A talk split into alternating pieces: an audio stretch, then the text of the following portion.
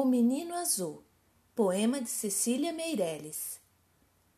O menino quer um burrinho para passear, um burrinho manso que não corra nem pule, mas que saiba conversar.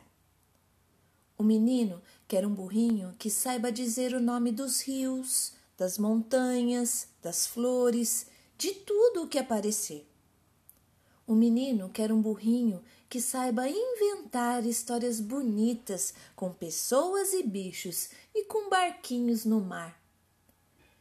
E os dois sairão pelo mundo, que é como um jardim, apenas mais largo e talvez mais comprido, e que não tenha fim.